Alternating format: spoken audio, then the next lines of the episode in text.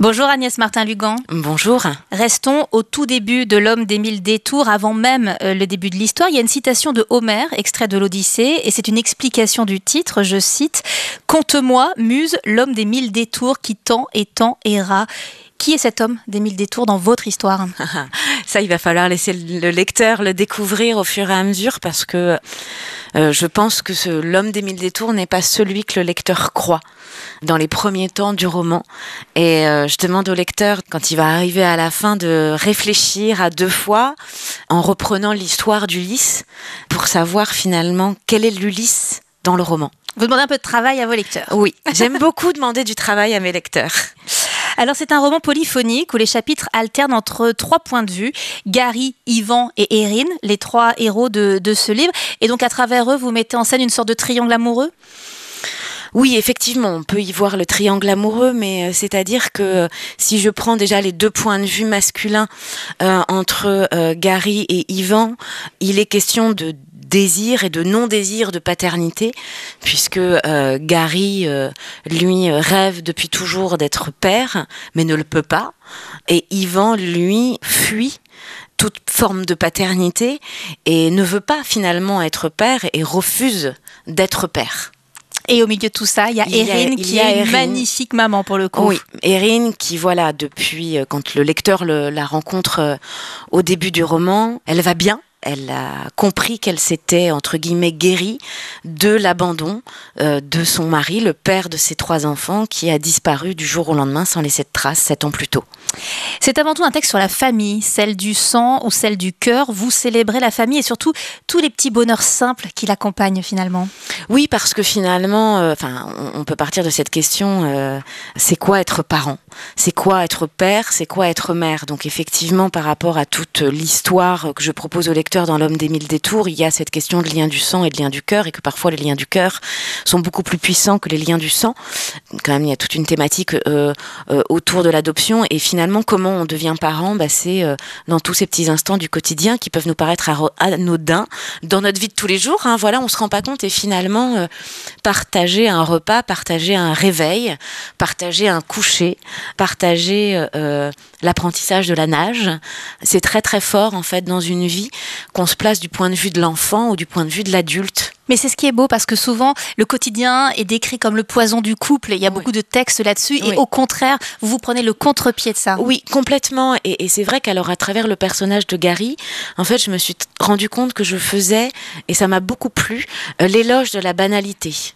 Gary est un homme qui, euh, voilà, il est plongeur professionnel scaphandrier et finalement ça, c'est pas banal pour le coup. Non, c'est pas banal comme métier et justement finalement il a utilisé son métier, ce qui est sa passion aussi, pour fuir en fait. C'est son excuse pour fuir un quotidien qui lui est refusé parce que voilà, comme je le disais tout à l'heure, il ne peut pas être père, mais euh, euh, en fait il rêve de choses terriblement simples. Enfin, il le dit à un certain moment dans le roman qu'il était absolument normal. Il rêve de rencontrer une femme de l'aimer, d'avoir des enfants, d'avoir un crédit pour avoir une maison et de s'acheter une bagnole, comme il dit. Enfin voilà des choses très très simples où on se dit euh, dans notre vie tous les jours, ah, on a marre de notre quotidien. Eh ben non, en fait, quand on est face à des personnes qui en rêvent et qui n'y ont pas accès, pour voilà, lui, ce sont des blessures psychiques qu'il a à l'intérieur de lui. Je ne parle pas du tout de finance ou quoi que ce soit. Non, non, quelque chose de profond à ce niveau-là, en termes psychiques. Eh ben, en fait, oui, la banalité, c'est extraordinaire. Il faut, il faut en avoir cette valeur et je trouve que c'est important de le dire. C'est aussi un texte qui aborde le problème de l'emprise, sur la façon dont on peut tomber sous la coupe de quelqu'un, sur les ravages que cela peut causer, sur la façon dont on peut s'en sortir. Pourquoi ce choix de, sujet si difficile? Alors, c'est vrai que quand le, on va dire le couple Erin euh, euh, m'est apparu, j'ai pas forcément pensé à l'emprise. Je n'ai jamais été habitée par l'envie d'écrire quelque chose sur l'emprise, parce que finalement, à l'origine aussi de ce couple qui a été celui d'Erin et d'Yvan, Erin est profondément tombée amoureuse de lui de l'homme qu'il était tel qu'il s'est présenté. Erin d'emblée savait qu'elle était face à un homme dur euh, qui avait une violence contenue en lui et qui avait des aspirations de vie qui n'étaient pas du tout celles d'un couple avec des enfants. Elle savait donc Erin a beaucoup évidemment euh, subi, je ne défends absolument pas Yvan, hein, je le précise, elle a beaucoup subi la, la, personnalité d'Ivan, euh, qui est pour moi un homme profondément malade et qui est euh, non résilient. Euh, mais quand elle est tombée amoureuse de lui, qu'elle décide de construire sa vie avec lui, elle le sait. Alors le roman se situe à Saint-Malo, où Oui. vous vivez, Oui. euh, je crois, et beaucoup de scènes se passent dans un bar, le bar que tient euh, Erin.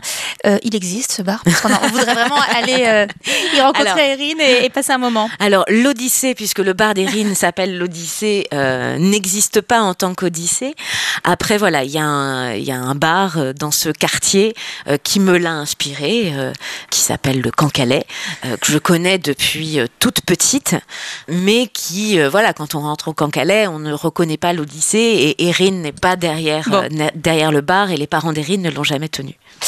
Il est aussi beaucoup question de plongée dans ce roman, Oui. et c'est un sport qui est finalement assez romanesque, ça donne lieu à, à de belles pages. Oui, alors c'est vrai que Gary, entre guillemets, s'est retrouvé euh, plongeur professionnel scaphandrier parce que voilà, moi j'ai un, un- l'eau est mon élément. Même si voilà, je, n'ai absolument pas mes, mes diplômes de plongée, mais j'ai un rapport à l'eau qui est assez fusionnel. J'aime, enfin voilà, j'y vais euh, quand je suis à Saint-Malo. En tout cas, euh, j'essaie d'y aller le, plus possible. Et, et le côté très, enfin oui, l'immersion dans l'eau, tout ce que représente ce monde, en fait, euh, qui n'est pas si silencieux qu'on le croit, et en même temps où on ne, quand on est sous l'eau, on n'est plus dans l'humanité en fait, on n'est plus dans le dans la réalité des humains.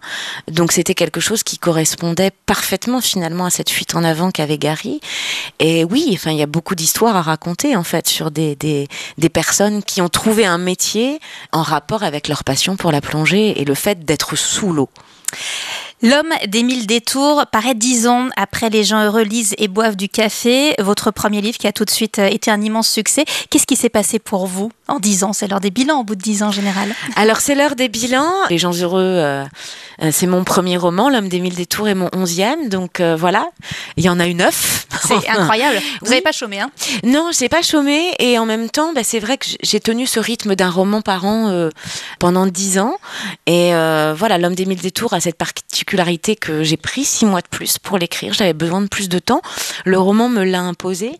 Et c'est vrai que, hum, alors si je fais euh, plus qu'un bilan, mais une rétrospective en fait de, ces dix dernières années, c'est euh, travailler mon écriture en fait, que la liberté dans l'écriture est de plus en plus importante euh, chez moi. Je me connais de plus en plus et en même temps, j'explore des thématiques et des personnages. J'essaye d'aller toujours de plus en plus loin et de travailler beaucoup. Enfin, oui, avec encore plus d'intensité. C'est-à-dire qu'il y a une Le- responsabilité supplémentaire peut-être aussi?